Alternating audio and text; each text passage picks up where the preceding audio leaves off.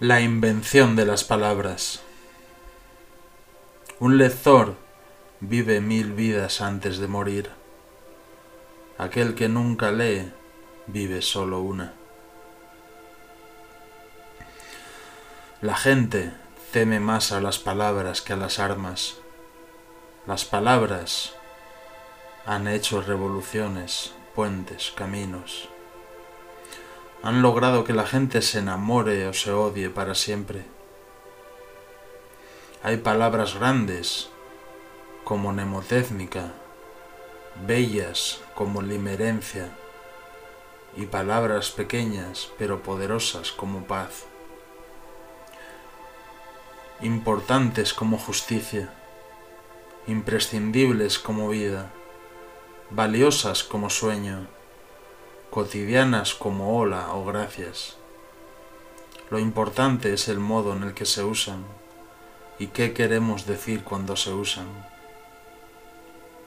Una vida sin libros es como un jardín sin flores, pero una biblioteca sin jardín es como una vida sin sueños.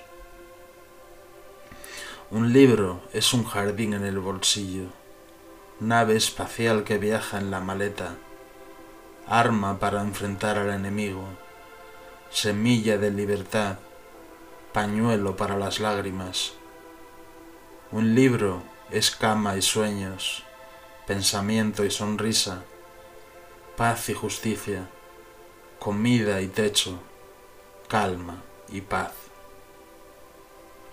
Un libro es un lugar que contiene un universo.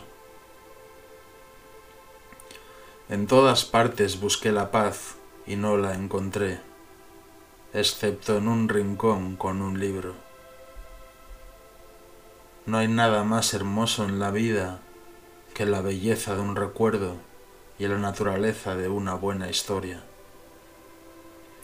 Vivir en el pasado es espiritualmente posible leyendo libros, aunque nunca debemos olvidar que la vida es increíble, mágica e impredecible.